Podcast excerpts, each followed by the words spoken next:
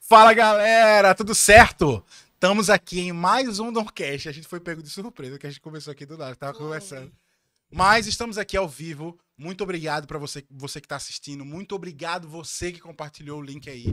Tamo junto. Deixa seu comentário aqui, manda sua pergunta, fala com a gente nas redes sociais e tamo junto. Hoje, especificamente, especialmente, eu estou muito contente com essa conversa. Hoje eu vou conversar com ela, que é presidente, está presidenta do DCE, minha amiga Débora. Essa pessoa maravilhosa. Olha essa pessoa. Pessoa maravilhosa. Fala... Dê um oi, dê um oi pra essa câmera aqui, por favor. Oi, gente. Nunca participei de um podcast. Eu falei assim, meu Deus, o que, que ele vai perguntar? Eu vou ficar nervosa, né?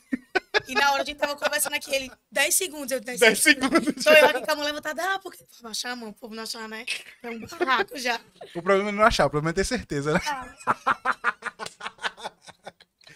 Mas hoje a gente vai conversar um pouquinho sobre a trajetória dela aí, sobre todo esse rolê que ela teve, até está hoje presidenta do DCE. É... Tá tudo certo aí, Pikachu? Tamo junto aí, Pikachu, mais um dia aí com a gente. Mais uma live. É... Vai ser uma conversa muito legal. Mas antes, corta pra mim, Pikachu. Traz pra mim aqui. Mas antes, eu queria dizer para você que esse podcast só é possível graças à Videofarm. A Videofarm é um parceiro muito gigante aqui do Doncast. A gente tá junto nessa caminhada, construindo esse cenário de podcast aqui em Recife. E se você que tá me assistindo aí precisa fazer o seu, o seu evento, cobrir seu evento, se você está precisando de trabalhos no audiovisual, se está precisando gravar seu podcast, fazer sua transmissão, a Videofarm é para você. A gente colocou aqui, ó, o QR Code para você botar seu celular aí, falar com os caras no WhatsApp. Eu tenho certeza que eles vão te tratar super bem. Um orçamento que vai se encaixar no seu projeto. Porque eu acho que é muito importante isso. Você ter uma ideia, você levar para profissionais e eles estabelecerem ali tudo que é preciso para que isso aconteça. Então, fala com a galera lá da Videofarm, fala que veio do Doncast, que vai ajudar a gente pra caramba. Muito obrigado mais uma vez, Videofarm. Tamo junto nessa parceria aí, nesse 2023 que tá só começando. E muito obrigado. Vai lá no QR Code, beleza? Contratar eles que eu quero vir mais vezes. Aí sim, aí sim. Precisa. Cara, não falar mais. Eu vou sair. Tchau, valeu. A gente tá aqui hoje com Débora. Muito obrigado, inclusive, por ter aceitado estar tá com a gente agradeço. aqui. De verdade. Passamos por momentos muito difíceis. quase que não dava. Vai, vai, vai, não vai, mas deu certo. Estamos ao vivo hoje para conversar um pouquinho. Então, Débora, antes da gente começar aí tudo sobre DCE, que eu acho que é um assunto que tá na sua vida, principalmente atualmente, né? Tá na sua vida aí, muito presente todos os dias e dia a dia. Eu queria saber antes, pregressamente, sobre você. Quem você é, qual o seu nome completo, seu CPF, pra gente passar um, um imóvel. pra gente passar um imóvel, fazer um financiamento. Tô brincando, mas eu queria entender um pouquinho de você. Eu até comentei com você que eu vi um meme agora há pouco do Big Brother que marcaram a sua cidade. Débora não é de Recife, não, é. Para, pô. Então, queria saber um pouquinho de você, que você falasse um pouquinho da sua história, quem você é e tal. É, acho que todo mundo me vê tanto em Recife, né? Que diz, não, Débora é em Recife. Ela é dali da Vase. Não, né? Eu sou surubim. chamo Débora Caroline da Silva. Chique. Não tem muita coisa, não, mas o segundo nome é bem circense. Minha mãe gosta dessas coisas, então foi bem circense. Sou de Surubim, na capital da vaquejada. Inclusive, você tem que conhecer a vaquejada de Surubim. Tô ligado. Que é em setembro, é incrível, é enorme. E vim para Recife para estudar, né? Vim para Recife, eu queria fazer história. E aí minha família ficou, história não, história não. Eu disse, história não. Por quê? E aí eu fui para pedagogia. E depois, no finalzinho do curso ali, eu disse, não, vou fazer direito também. Doidei de vez, e aí tô fazendo. Também? Também. E aí tô fazendo duas faculdades. Meu Deus do é, céu! Por causa. Né? Não façam isso em casa. E aí tô fazendo duas faculdades hoje. É muita coisa ao mesmo tempo, mas tá dando certo, né? Eu tomo Rivotril, mas tá dando certo. tomo Rivotril. Gente, não tome Rivotril. É, não, é importante, né? Vai que tem uma pessoa aí na audiência que quer tomar Rivotril. Mas você faz História e Direito. Não, Pedagogia e Direito. Pedagogia e Direito. É, isso. Meu Deus do céu, como é que tu concilia toda, toda essa... Então, é na federal, né, eu faço pedagogia e aí eu estudo à noite e direito também à noite. O que, é que aconteceu? Como estava no final né, do curso de pedagogia, a maioria das cadeiras de direito eu consegui dispensar de boa e aí fico mesclando os dias para conseguir fazer dar certo. Ser professora e advogada ao mesmo tempo. Não sei se viva, mas você. Mas O diploma, pelo menos, no o caixão diploma vai vai estar que vai tá. lá, né? É. Vai colar no caixão vai. pra, pra, pra posteridade. Se alguém não colar, eu volto. Mas que massa, velho. Que massa. Eu acho muito massa. Esse caminho de faculdade não foi um caminho que, que eu almejei, né? Na minha vida, assim, como um todo de faculdade. Mas eu tenho muitos amigos, principalmente que fizeram federal. Então eu acompanhava muito a rotina deles de estar na faculdade o tempo todo, de fazerem cursos que são quase integrais, tipo, tem cadeira de manhã e uma cadeira de noite. Do nada é uma cadeira de noite. Então eu acompanhei bastante, não só estar na faculdade, mas o pré, né? Vestibular, pré-vestibular, toda essa, essa correria de vida. Mas como é que foi que, que, que isso surgiu na sua vida, principalmente essa parte de liderança? Eu enxergo em você, desde o dia que a gente se conheceu, que esse é um dia muito. Quando a gente se conheceu, gente, foi um dia muito Ele vai engraçado. me expor. Não, não, não, não, não. Eu prometo guardar os detalhes dessa, desse dia. Mas a gente se conheceu no dia da sua posse. Quando você se tornou presidente do DCE. A gente. Eu tava lá na concha, acompanhei lá a sua posse e tal. Foi um, foi um dia muito incrível. Teve o after, mas a gente não vai falar do after. É, e a gente vai continuar aqui só na, na, na posse. E naquele dia eu, eu consegui enxergar muito em você uma liderança muito forte. Não só. Não só politicamente, vamos dizer assim, mas também ideologicamente. Eu vi muitas pessoas ao seu redor que tem, que tem um olhar brilhando, eu assim, caraca, minha amiga tá ali e tal, eu tô acompanhando ela. De verdade. Tive também um bate-papo muito legal com uma amiga sua, que a gente, eu vi isso nela também. De tipo assim, pô, eu comprei a ideia, tô junto e tudo mais. Como foi que isso surgiu? Surgiu na escola, foi quando você era pequena, toda essa questão. Porque ela é, ela é, ela fala mesmo, habla, como dizem.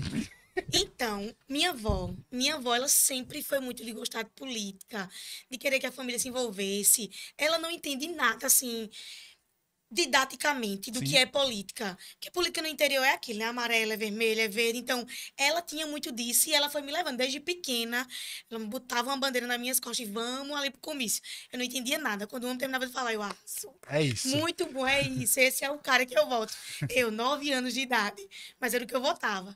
Então, isso já foi me instigando. Então, quando eu ia para a sala de aula, eu queria ser representante de turma. Ou quando eu não queria, a galera ficava, vai tu, vai tu. Sim. Eu, eu não, eu não. E aquilo de, eu quero. Eu vou.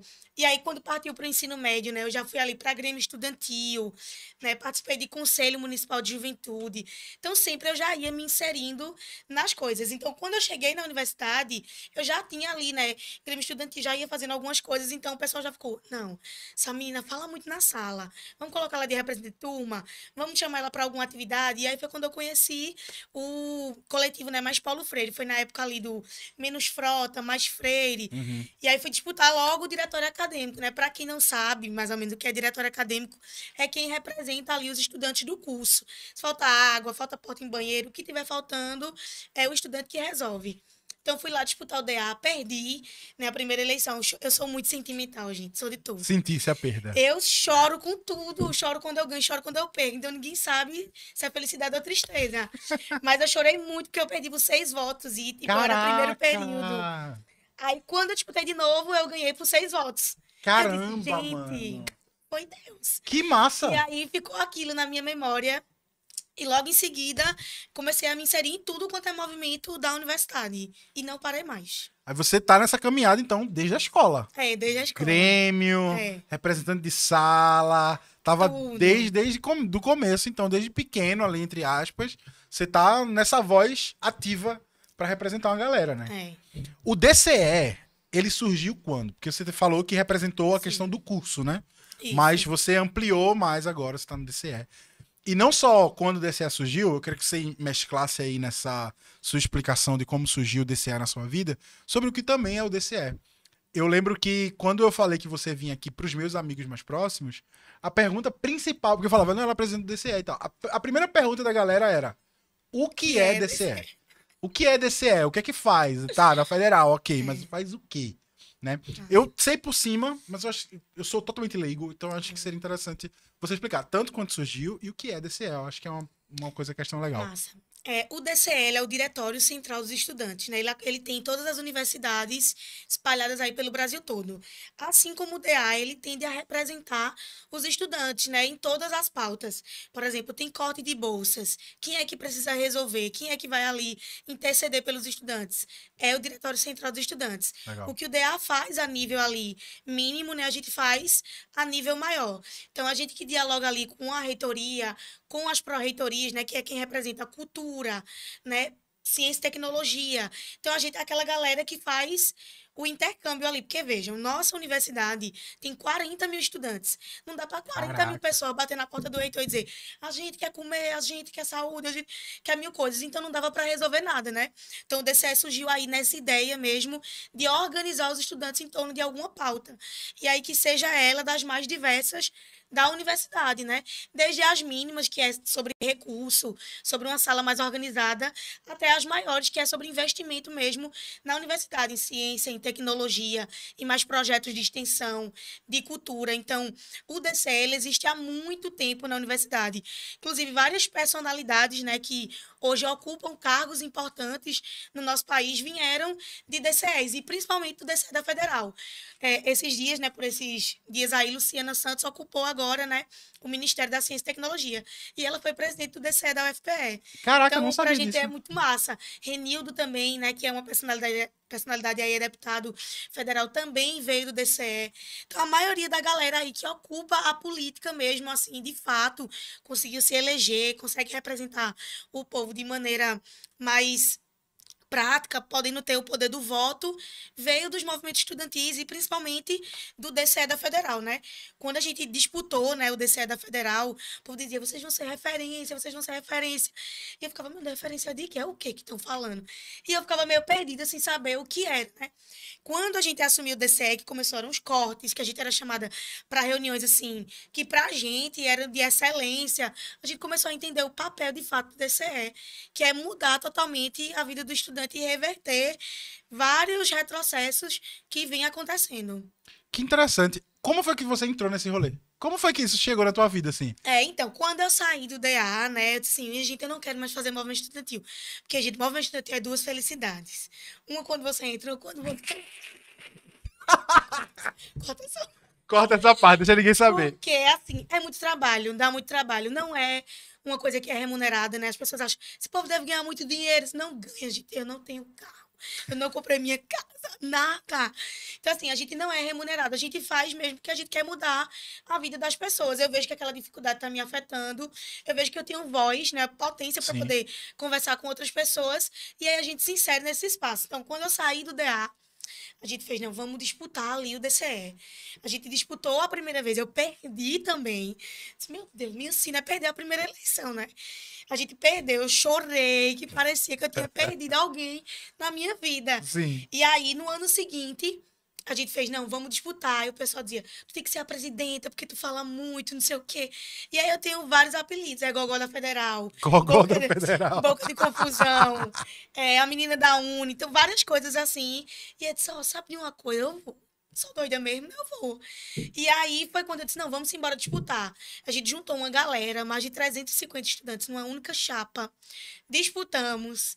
Passamos lá dois dias brigando, gritando, fazendo tudo que vocês. Ó, oh, minha gente, movimento estudantil. É o caos na terra. É bom, mas é o caos na terra. E aí a gente foi, ganhou essa eleição. Tem até os vídeos aí na página do DCE. Eu fiquei chorando lá 30 minutos. Parecia que eu tinha ganhado na Mega da Virada. Não ganhei, joguei, não ganhei. Joguei, não ganhei. Não ganhei. E assim, pra mim foi muito, foi uma felicidade imensa. Acho que não, não tava no dia da posse, né? Lá. E assim, foi incrível quando a gente teve aquele momento dos estudantes chegando lá para participar, para reconhecer a nova gestão eleita. Então, assim, está sendo incrível. Inclusive, planejar sobre o que a gente quer para a universidade. Né? A nossa universidade tem recurso para várias coisas, mas que não são ali dialogados com os estudantes para que chegue neles, né? Debate sobre saúde mental, sobre cultura, sobre extensão. Como é que faz um projeto científico? Você entra na universidade perdido. Sim. Então, o DCE tem esse papel, sabe? sabe? De ajudar o estudante, de articular com ele como a gente melhora a vida dele mesmo. Dá trabalho, muito. muito trabalho. Mas, assim, no final é muito, muito prazeroso. Esses dias teve um menino que mandou uma mensagem para mim dizendo assim: Ó, oh, minha colação de grau vai ser daqui a duas semanas. E eu queria muito que tu fosse, porque tu faz parte da minha história. Que massa. Eu não lembrava nem o nome do menino. Tá Mas, rapaz. Amigo, te amo. Vai estar tá assistindo, mas, tipo assim, que massa, né? Tipo assim, tanta gente passa na vida da gente e teve uma pessoa que mandou uma mensagem lembrando de me chamar para colação de grau e eu claro. ajudei ele no primeiro período.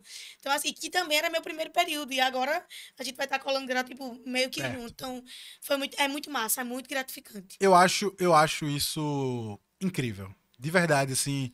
É, principalmente quando você levanta essa questão da da qualidade de vida para os estudantes, sabe? Isso para mim é, é, tipo, pô, mano, tem uma galera que tá tá ralando aí para as coisas acontecerem. Então, só fazendo um resumo geral, o DCE ele termina pautando as demandas dos estudantes Sim. em prol da universidade. Isso. Então, que necessitar dois estudantes no coletivo estudante, o DCE ele termina fazendo essa, essa ligação, né? É. Então, teoricamente, aí você vai dizer que sim ou que não, vocês têm esse contato muito próximo do reitor, né? Sim. Vocês conseguem ter esse acesso a ele bem fácil, levar para ele essas demandas, né? E ver o que é que é possível fazer. Obviamente, eu entendo na minha cabeça que não é tipo assim, cheguei com a lista, quero que faça e pronto, né? É o que é possível, o que é que dá para fazer. Hum. Mas eu acho interessante é, ver que os estudantes têm um canal, sabe? Que não é tipo simplesmente, ah, tô, passei na faculdade e é isso e pronto. Existe todo uma, um preparo por trás, né? Que faz com que eles tenham qualidade, seja Sim. energia, água, a, a, carteira lá que não tá legal, vamos melhorar e tal, tal, tal. Como que é a relação de vocês com os professores da faculdade? Vocês, porque eu imagino que em, em termos de relação deve ser algo fundamental, né? Sim. Para o que vocês querem fazer como, como movimento, tá, ter os professores do lado deve ser algo é. fundamental. É algo que vocês também estão perto e tal? Deixa eu te falar, eu trabalho no sindicato dos professores da UFPE. É uma, uma pessoa vai... politizada, rapaz. A gente se envolve em tudo, né?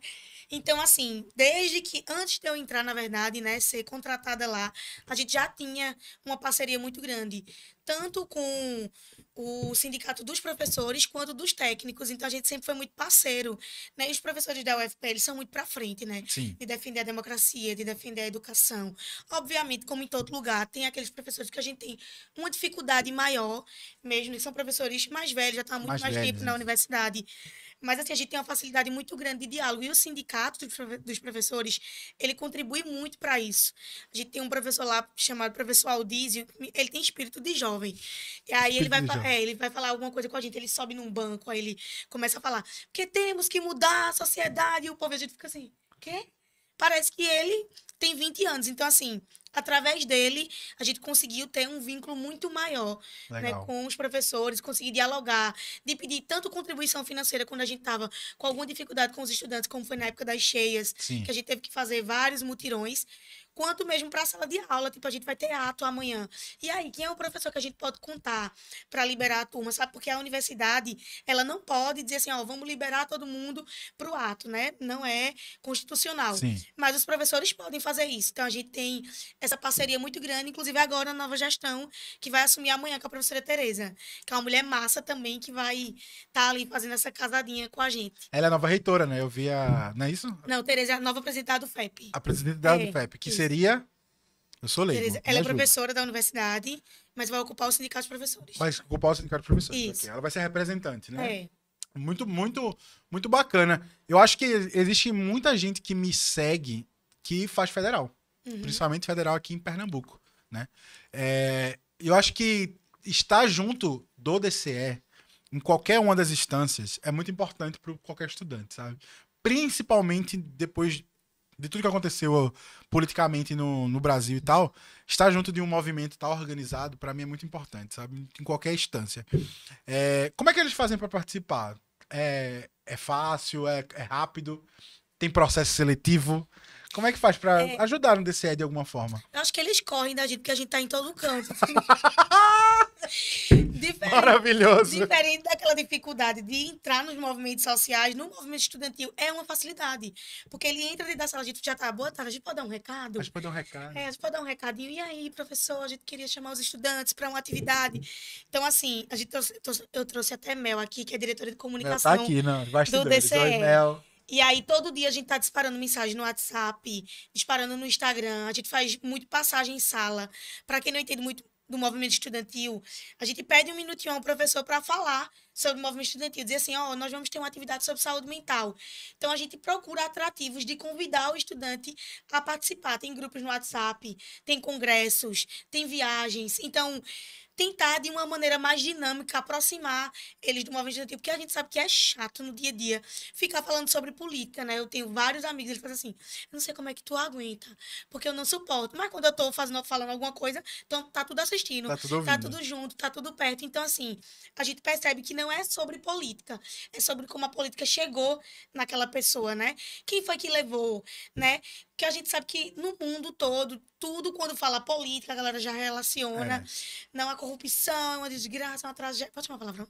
Pode, claro. Ah, é uma desgraça, é uma tragédia. Então, tipo assim, a gente tenta, através do movimento estudantil, modernizar isso, ver que é massa, que tem cultural, o povo faz tudo, gente. O povo beija, o povo bebe, o povo ora, o povo faz de tudo um pouco. Então, a gente tem tentado chegar, né, através das redes, que deu um boom aí depois da pandemia. Então, nossas redes são muito bem alimentadas. Parabenizar aqui nossa equipe de imprensa que bota para poder.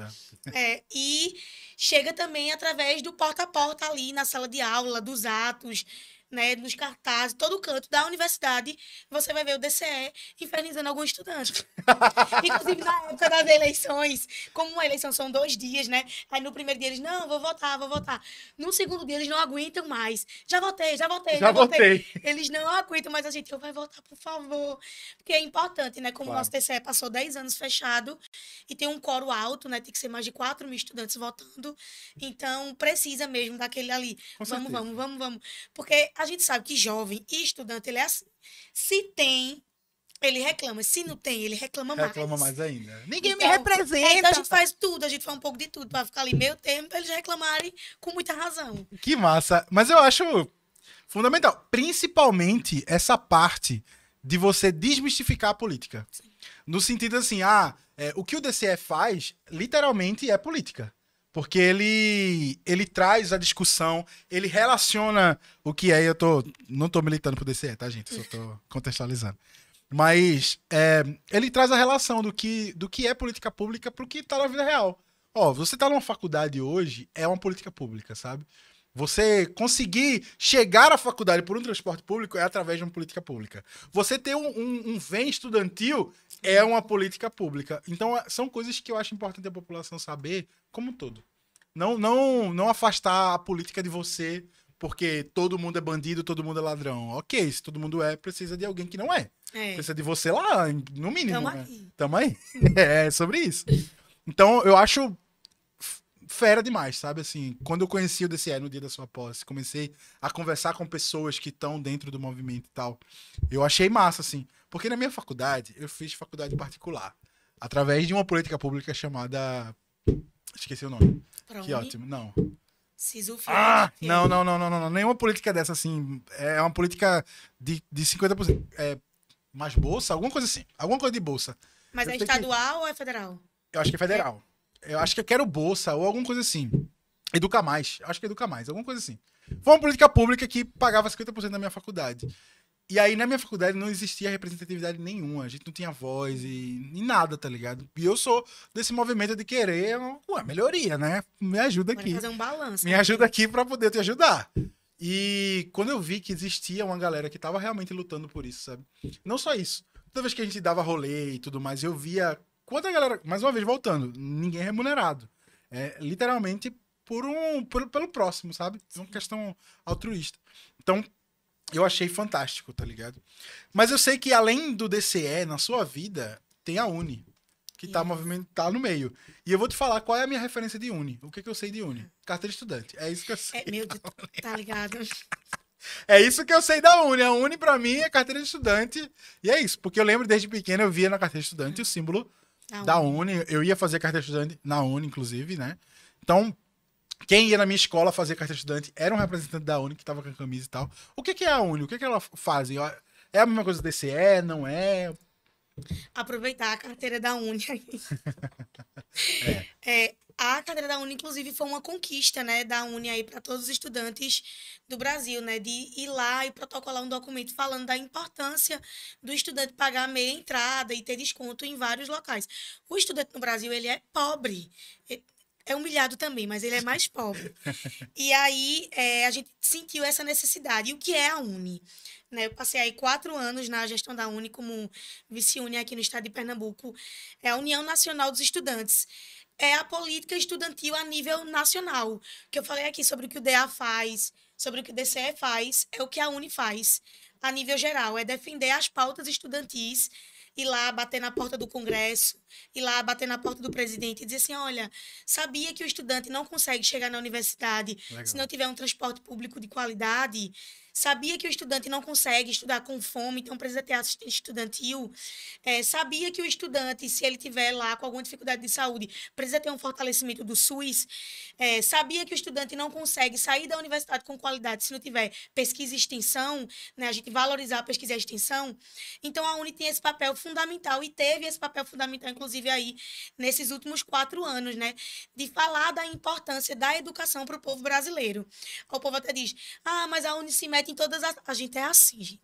A gente se mete em tudo porque a gente se mete em tudo que interfere na vida do povo brasileiro. Então, assim, não é falar de educação de maneira isolada. Se você não come, você não estuda. Isso, exatamente. Se você não tem como fazer o translado na cidade, você não estuda. Exatamente. Se você não tem cultura, você não tem qualidade de ensino. Então, assim, a Uni precisa se envolver em todas as pautas, né? E isso pra gente não é um problema. O povo fica dizendo, a Uni é ranzins, a Uni se mete em tudo.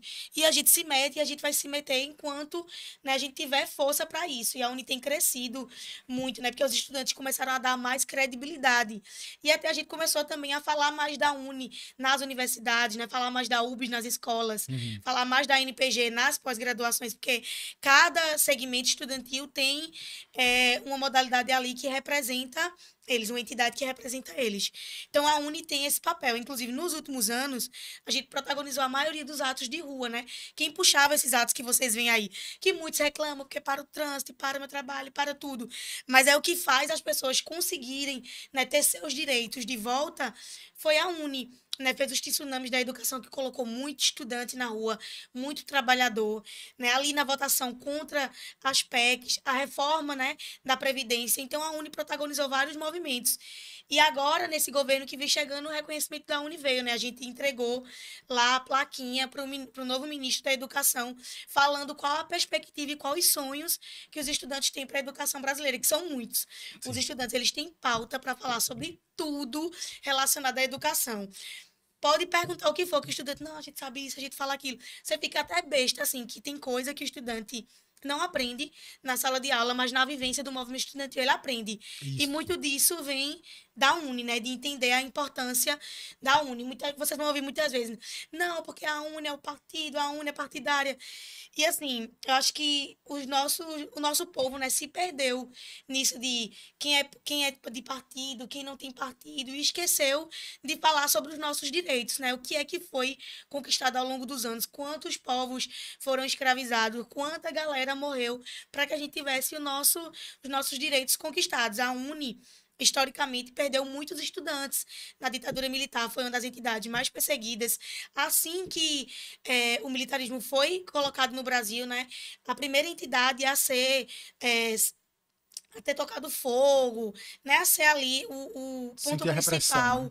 da repressão, né, do, dos militares foi a Uni. Então a gente consegue entender a força que a Uni tem ao longo dos anos. Se vocês forem escutar aí vários historiadores, várias pessoas massa falando sobre os movimentos da época, sobre os movimentos é, estudantis, vocês vão ouvir falar da Uni, porque foi a galera que fez os caras pintadas, né, a galera que fez a Juventude do Araguaia, que fez inclusive a luta armada para a gente conseguir sair ali do militarismo. A Uni ocupou tudo, né? Foi quem também conquistou os 10% do PIB para a educação. Né? O povo de onde veio gente não veio do nada. Os 10% do PIB foi uma luta da Uni para que ele né, fosse efetivado. O Reúne, que são a expansão das universidades, Sim. também veio dali, né? O próprio SISU, as políticas de assistência estudantil, né? Não existiam do nada, não veio do nada. Não foi uma pessoa que disse, ah, hoje eu vou ser caridoso e vou colocar aquilo. Não, a Uni vai na universidade, sente a necessidade do estudante, procura saber o que é que ele está mais precisando, diz assim, pronto, a partir de agora agora a gente vai pensar numa política pública para mudar a vida daquele estudante. Então a gente vai bater na porta de todo mundo e vai dizer assim, ó, é desse jeito aqui, é por esse caminho que a gente vai conseguir mudar. Eu acho, nossa, você falando para mim é tipo, onde é que eu voto? Tô brincando. Hum. É. oh, meu Deus. Mas eu acho que é, é, é fundamental, principalmente a parte quando você fala que, que a gente perdeu um pouco do, do distanciamento. A gente colocou o partidarismo acima dos direitos em algum momento. E que a gente tem movimentos que estão lutando pelos direitos, independente do partidarismo, Isso. né? Então, tá a favor da, da, da educação, da melhoria, tamo junto. Tá contra? A partir do momento que você ficou contra, a gente é contra você e ponto. Não tem, não tem caminho. Eu tava vendo o presidente atual falar, eu tava vendo uma entrevista dele recentemente, e ele fala que é, o Brasil foi descoberto em 1500 e a primeira universidade do Brasil ela veio em 1900. 400 anos depois, o Brasil veio ter uma universidade. E se você fechar os olhos e lembrar de 1900, mano, não faz muito tempo não, tá ligado? Foi tipo ontem, ontem, né? Então, esse processo de educação da sociedade, ele. E aí a gente vai esbarrar em vários temas, eu acho que nem vale a pena a gente entrar sobre racismo, sobre é. É, consciência de classe e tudo mais, que a, que a faculdade, ela. Em algum, em algum momento, mesmo a faculdade sendo pública, porque tem essa pensão, essa, esse pensamento mais genérico de ah, é público, tá tranquilo. Mas existia um momento que a faculdade pública era para elite. Não tinha essa. Sim. Sabe? E aí através de lutas, através de conquistas, através de políticas públicas, mais uma vez falando, é, a gente conseguiu colocar todo tipo de pessoas dentro da faculdade. Né? Isso, isso mudou completamente o Brasil. Se a gente tem hoje, a gente, vai, a gente consegue ter dados, eu consigo trazer pessoas para conversar, de pessoas que são a primeira pessoa a fazer a faculdade da família. É. Assim, é, é, e é muito perto. Foi ontem, tá ligado? Ontem eu consigo gente da minha idade que faz. Eu fui a primeira pessoa a fazer faculdade da minha família. Meus pais, meu tio, meu primo nunca fizeram. E não, não só não fizeram, mas nunca pensaram em Sim. fazer faculdade porque achava que era coisa de rico. Ah, vou largar os estudos porque eu preciso trabalhar. Isso é um pensamento muito comum, tá ligado? É pensamento muito comum, inclusive em, em, no meu meio de amigos meus. Uhum. Tipo assim, ah, não vou fazer faculdade não, já tô trabalhando, tá? Tá tranquilo. Alcancei o meu máximo de vida, tá ligado? Mas a faculdade é um caminho necessário, a gente sabe, para um, um, um cenário internacional, para o cenário nacional. Sim. Você tem uma faculdade, você passa na frente. É, é, é óbvio. A gente vive num, num, país capitalista que busca recursos especializados, mão de obras especializadas, e a faculdade é um caminho normal, é um caminho que precisa ser normalizado, na minha opinião. Sim. É um caminho que precisa ser normalizado. Vou estudar, vou sair da escola e vou para a faculdade para continuar meus estudos e me especializar mais, né? E cada vez mais, assim, eu acho que eu tenho olhado, eu vim de um, de um, um caminho que todos esses assuntos, principalmente assuntos políticos, não eram assuntos tão discutidos aprofundamento, uhum. de, com profundidade, sabe? Eu vim desse meio, onde fazer faculdade era algo que estava ali no meio, mas uma faculdade federal, que tem esse status de federal, não existia na, na possibilidade, assim, não, não tava no nosso horizonte, sabe? Ah, vamos estudar e vamos tentar trabalhar para pagar uma faculdade particular. Porque Sim. faculdade federal não é para mim, é para outra galera, tá ligado? E ver esses movimentos acontecendo, quando você fala da Uni, que conquistou tanto, tá ligado? Foi para frente mesmo, levou porrada, literalmente, para poder algumas coisas acontecerem no Brasil hoje, para mim é eu acho, eu fico muito contente que existem pessoas e assim, cada vez mais, eu já falei isso no, no meu Instagram, os bastidores estão. tô ali tentando ajudar o máximo que eu consigo, tá ligado? Mas eu, eu sei, eu vi, e aí eu não sei, eu acho que é, é inclusive é um rolê da Uni, a Bienal, né? Que vai acontecer Isso. esse ano em fevereiro, no Rio de Janeiro, se eu não tô enganado. Rio de Janeiro. Gente. No Rio de Janeiro vai ferver. Ó, essa, essa Uni. Faz tudo. Eu vou? Talvez eu não sei. Talvez eu vá, bora, não sei. Bora, Talvez bora, eu vá. Não sei. Queria muito. Mas vai ter a Bienal. Eu queria vai. que você falasse um pouquinho. o que, que, é a Bienal? O que, que acontece lá? O que, que vocês o que, que fazem? Massa. Então, a Bienal vai ser no Rio de Janeiro, né? No Rio ponto Janeiro. vai ser no Rio de Janeiro. Não que o Rio de Janeiro seja melhor que Recife. Não. Sou bairrista, gente. Então, assim, a gente queria muito que fosse aqui, mas que massa que vai ser no Rio também, que é uma cidade turística que a galera sempre quis conhecer. Então, levar pra lá também é Isso, uma isso, estratégia. exatamente. A Bienal da Uni, né, é um evento, é um congresso para falar sobre cultura para os estudantes, né? É aquela galera do hip hop, do, de bairro, é aquela massa. galera que produz dança, que produz pesquisa científica atrelada à educação, atrelada à cultura. Então, a Bienal, ela respira cultura, né? Vocês vão ver aí na programação, quem tiver a oportunidade, dá uma olhadinha no site da Uni, vão ter vários artistas se apresentando, valorização de artistas, tanto da, da cidade quanto valorização de artistas do Brasil todo, para que as pessoas possam ter mais espaço né, de conhecimento à cultura. Desde quando eu entrei na Uni, as pessoas falam muito assim: o acesso à cultura é difícil no nosso país. É muito complicado o acesso à cultura. E as pessoas fazem: não, tem música tocando em qualquer lugar, tem música tocando ali, tem música tocando aqui, tem dança. E de fato, gente, é, a cultura ela é de difícil acesso no nosso país, principalmente para quem tem vulnerabilidade econômica. Então, o Congresso da Uni ele vem nesse intuito Legal. né, de levar para a galera, de levar para os estudantes ter aquele contato com a cultura. Tem estudante chegando agora na universidade que veio ali de uma escola pública e nunca participou de um evento como esse. É um evento para mais de 10 mil pessoas que também tem mesas né, para falar sobre a política no nosso país, sobre quais os rumos que elas vão tomar, principalmente na área da cultura, né? Porque a Uni faz vários congressos durante o ano, políticos, né, para falar sobre é, a população, sobre os nossos direitos. Mas esse em específico é para falar sobre cultura mesmo. Então, o, mini, é, o novo ministro da Cultura já vai estar lá presente, Legal. vai estar falando um pouquinho sobre as perspectivas da cultura para o nosso país. Né? Nós vamos ter várias apresentações artísticas dos estados. É, tem caravana também para conhecer lá o Cristo Redentor, conhecer a Praia de Ipanema, que são coisas que as pessoas querem conhecer e que nunca tiveram a possibilidade financeira.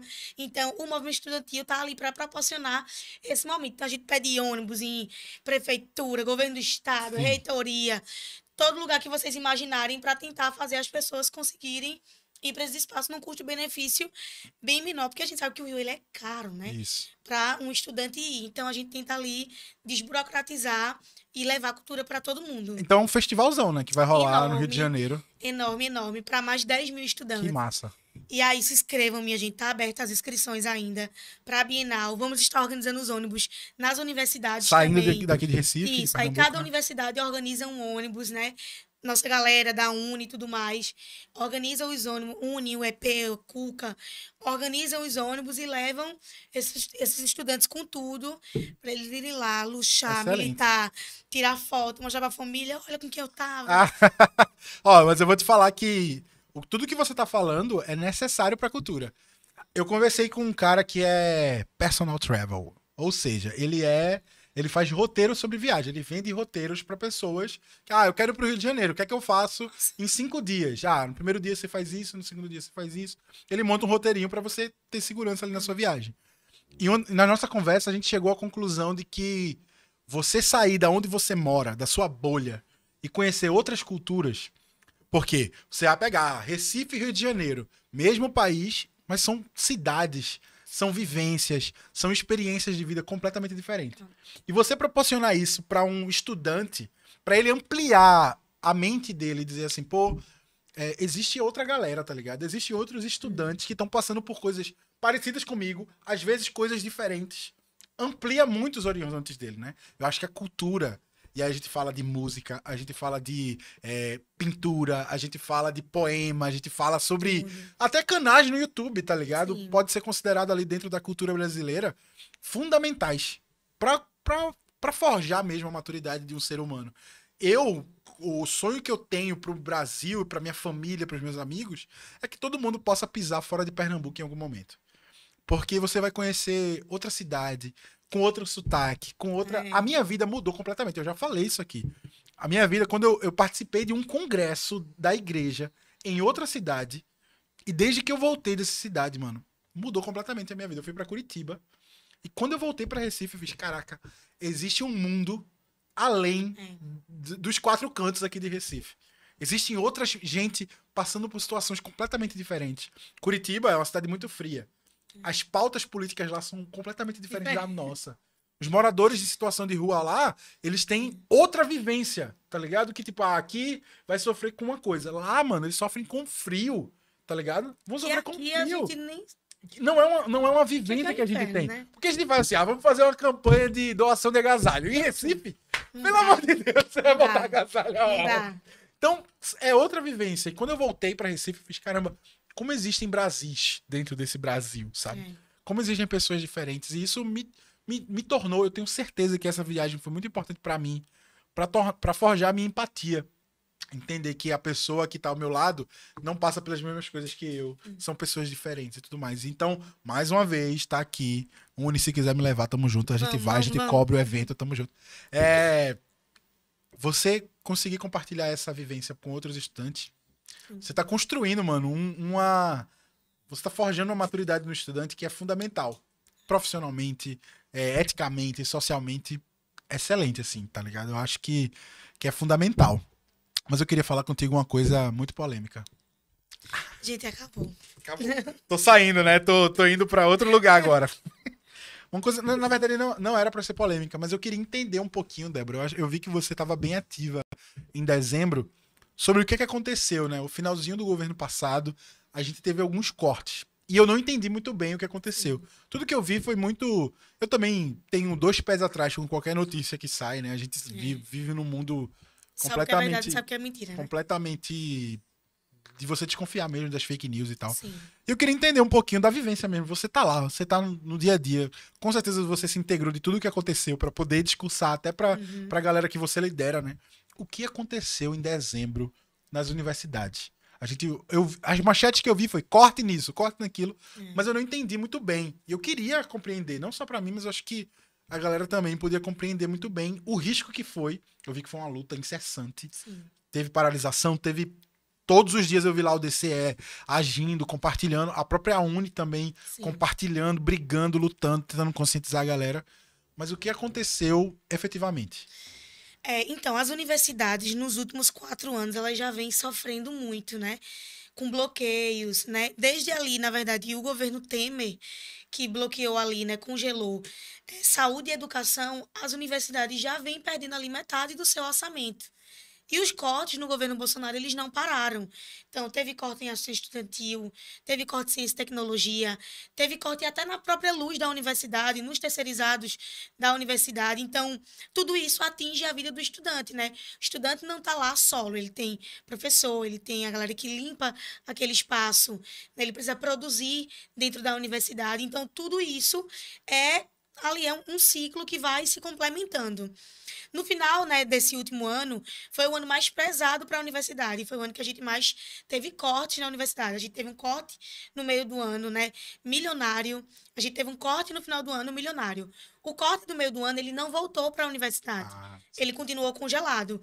E o do final do ano, ele retirou mais uma parcela. Então, por exemplo, a gente ficou sem dinheiro para pagar a energia da universidade. E como a gente fala isso para o estudante? Né? Porque o que, é que acontecia no governo Bolsonaro?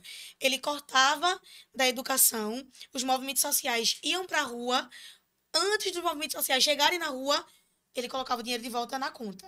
Então, uhum. tipo, isso também desmobilizava muito né, as pessoas e elas ficavam desacreditadas do que estavam acontecendo na universidade. Tanto que várias vezes a gente ficava batendo na cabeça de como a gente ia falar para o estudante que aquele corte era real, uhum. que ele estava acontecendo e que ele ia interferir na vida do estudante. Né? Assim como aconteceu ali na época das ocupações. A gente ocupou a universidade porque existiu o congelamento. E a gente ocupou, ano passado, as ruas e as redes porque existiu o corte na educação. E foram foram vários cortes que foram acontecendo. Nossa universidade, né, como eu já tinha falado, ela, ela tem 40 mil estudantes é, 10 mil estudantes são bolsistas na UFPE. Sim. Se você corta as bolsas da universidade, são 10 mil estudantes que não vão ter como sobreviver na universidade. E aí a gente é destrinchado, né? Tem a galera que recebe uma quantia porque mora distante ou porque tem vulnerabilidade econômica, mas tem uma galera que sai do seu interior como eu, né? Sim. Eu iniciei sendo bolsista da universidade, né? Depois eu arrumei um emprego e tal, fiz estágio. Mas tem gente que sai do interior e vive só daquela renda vive da casa do estudante e da bolsa para alimentação, para luz, para água, para internet. Então, ali no final do ano, quando deu aquele bloqueio, né, e logo em seguida deu o corte, o reitor, né, se reuniu com a gente e disse assim, ó, nós não temos dinheiro para pagar esse mês assistente estudantil. Então, tipo, foi um caos na universidade. Os estudantes não sabiam o que fazer, começaram todo mundo a ligar pra gente, e agora o que a gente faz? Porque, por exemplo, eles recebem até o dia 5. Todo mundo paga o seu aluguel dia 6. Sim. Dia 5 não tinha dinheiro na conta não tinha lançamento, não tinha nada. Então os estudantes se desesperaram, o que, é que a gente vai comer, o que, é que a gente vai fazer. Então a gente começou a acionar a mídia, a gente começou a ir para as ruas, a gente começou a fechar BR, porque é isso. Se a gente no diálogo não conseguia falar isso para o governo Bolsonaro, inclusive, a gente teve essa dificuldade, né, de dialogar. A gente nunca foi chamado para uma conversa, né? Inclusive agora no governo Lula, a gente, as entidades estudantis já foram chamadas para uma conversa. Os reitores hoje tiveram uma coletiva de imprensa para falar sobre o futuro das universidades, a importância de investimento na universidade, que é quem produz para boa parte da sociedade e não aconteceu isso no governo Bolsonaro. Então, o diálogo a gente já sabia que não existia. Então, a gente recorreu ao recurso que a gente tinha, que eram as ruas, que eram as redes, que era sensibilizar a população, né? Falar, ó, os estudantes estão morrendo de fome. Aí, o que, que a gente faz?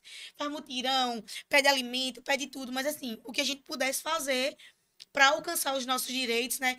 E para denunciar um governo que vinha tirando, além de vida, os direitos dos estudantes, a gente fez. Então, a gente botou a boca na rua, gritava, fazia tudo que fosse possível para trazer de volta as bolsas dos estudantes e conseguimos. Não, mas eu acho que é fundamental isso, na verdade, mano. Se você você é um estudante, a, a palavra estudante ela já traz esse peso aí da humildade, É, da, da perseverança, de, de, de todo esse contexto que a gente sabe que o estudante brasileiro ele vive, principalmente estudantes de, de faculdades federais, Sim. né?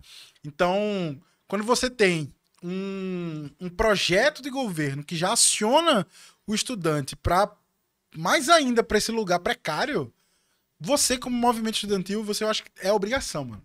É obrigação você lutar, você como estudante, é obrigação se inteirar do que está acontecendo, da onde vem seu dinheiro, da por que veio. E mais uma vez, o DCE tem esse, tem esse trabalho, né? De explicar para ele, ó, a bolsa que você tem hoje é uma É. política pública. Isso. Você precisa entender de onde ela surgiu. Como foi que ela existia? Antes de, dela existir, a vida era assim. Era dura. Você fazia faculdade e é isso, tá ligado? É porque a gente costuma dizer que o brasileiro ele tem memória curta. Né? Demais, pega demais, demais. Tá boa. Não, mas sempre foi bom assim, gente. Digo, não, gente. Nunca existiu pessoas olhando para a política estudantil, para a política de assistência, não. Não é que existiu a vida toda essa política. Foram os movimentos sociais, os movimentos estudantis que pautaram, né? Inclusive, no início ali do governo Bolsonaro, assim como na ditadura, né, a primeira, né, primeiro contato dele com os estudantes foi dizendo: vamos fazer uma carteira de estudante. E por quê? As pessoas não entenderam porque que a ONU ficou, não, não vamos ter essa carteira digital, não vamos ter. Achava que era só uma picuinha, uma briga, porque né, a ONU se posicionou ali contra o governo Bolsonaro, porque era um governo de extrema-direita. Não, gente, a carteira de estudante da Uni, para além de ser uma política pública que melhore a vida dele, ela tem um custo. E esse custo é revertido nos movimentos sociais. Então, quando você vai lá para aquele ato de rua que tem uma faixa, tem água, né, tem uma atividade que acontece sobre saúde mental, tem Sim, cartazes, Exatamente. tem recepção de alunos, tudo isso é financiado com o próprio dinheiro do movimento estudantil. Então, essa carteira ela serve para financiar os movimentos sociais e os movimentos estudantis, porque a gente não tem renda de lugar algum.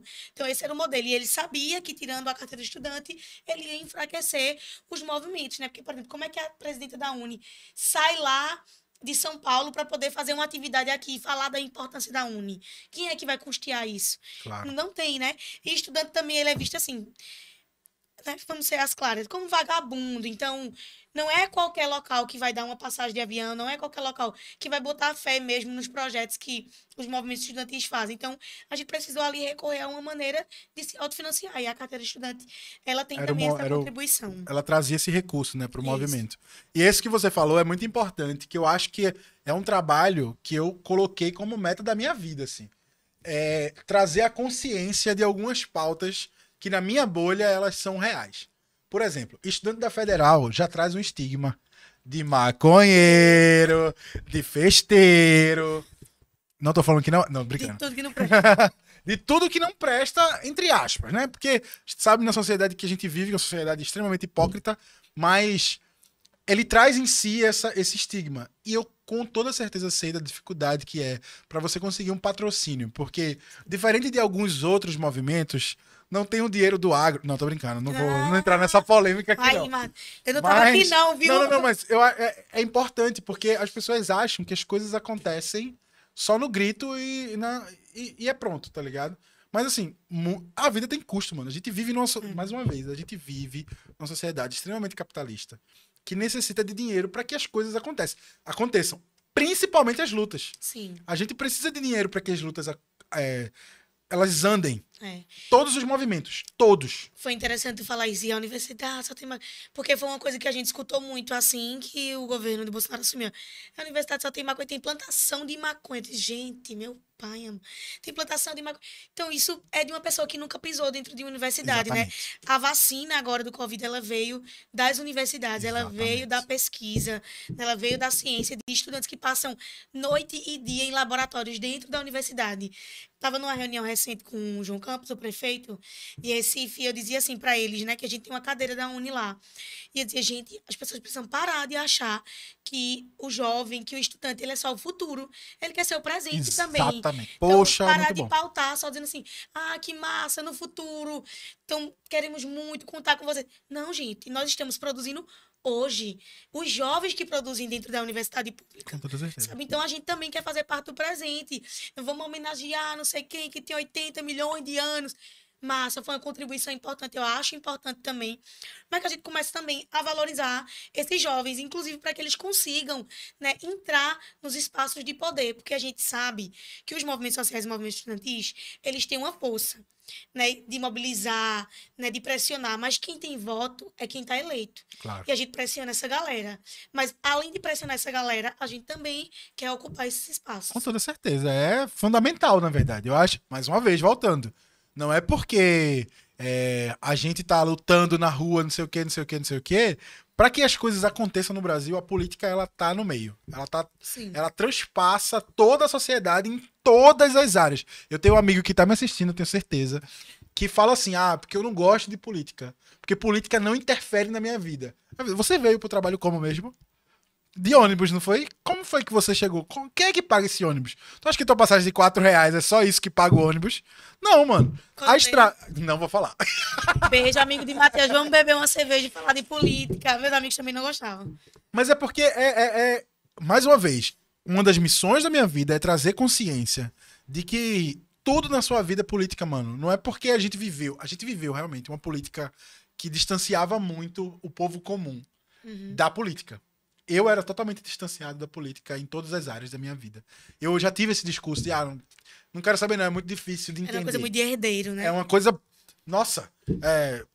Enfim. É... Mas trazer a consciência, começando ali na faculdade, começando na escola, de que a política é algo que você precisa saber para que você lute, para que você fale, para que você entenda.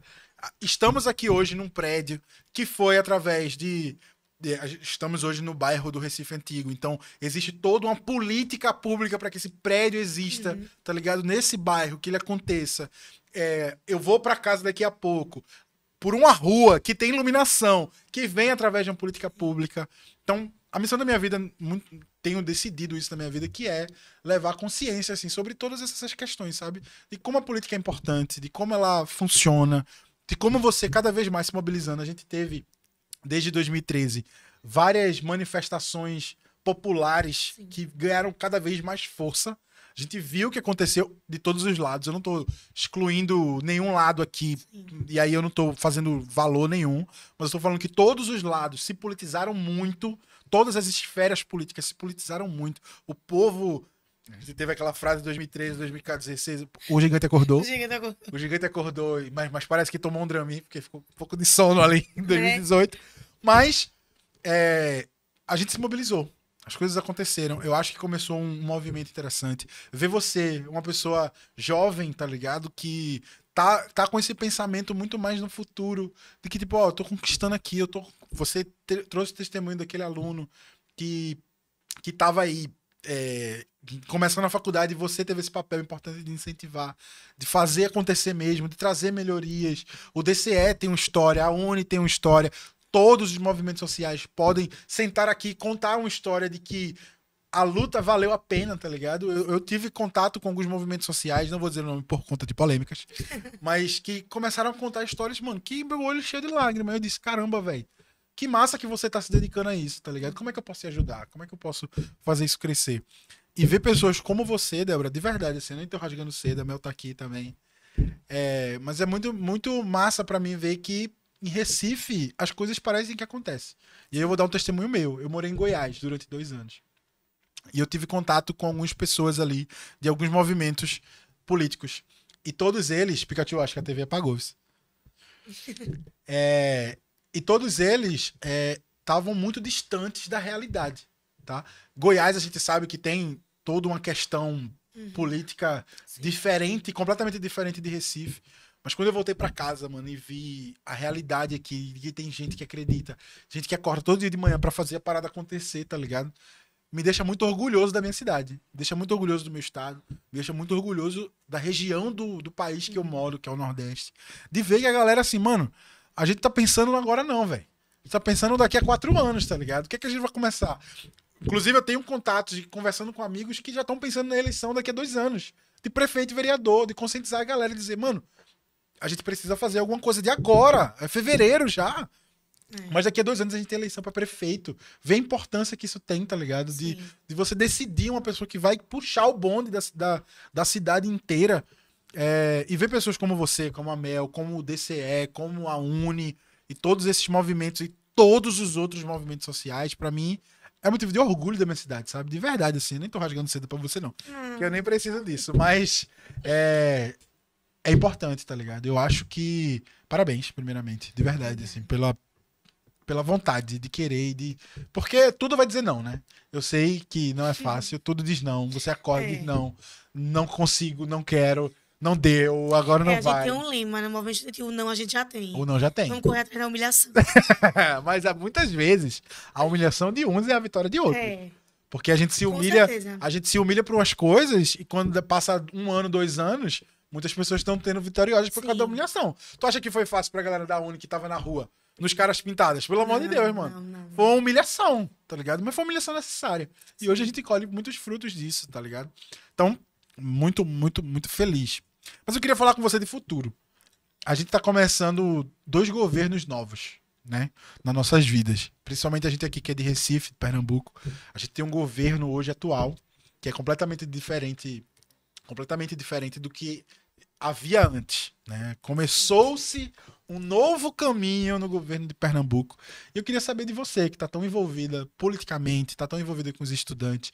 Qual a sua perspectiva? O que é que você espera? Eu não quero te colocar em nenhuma saia justa, não. Com nenhum governo do Estado, não.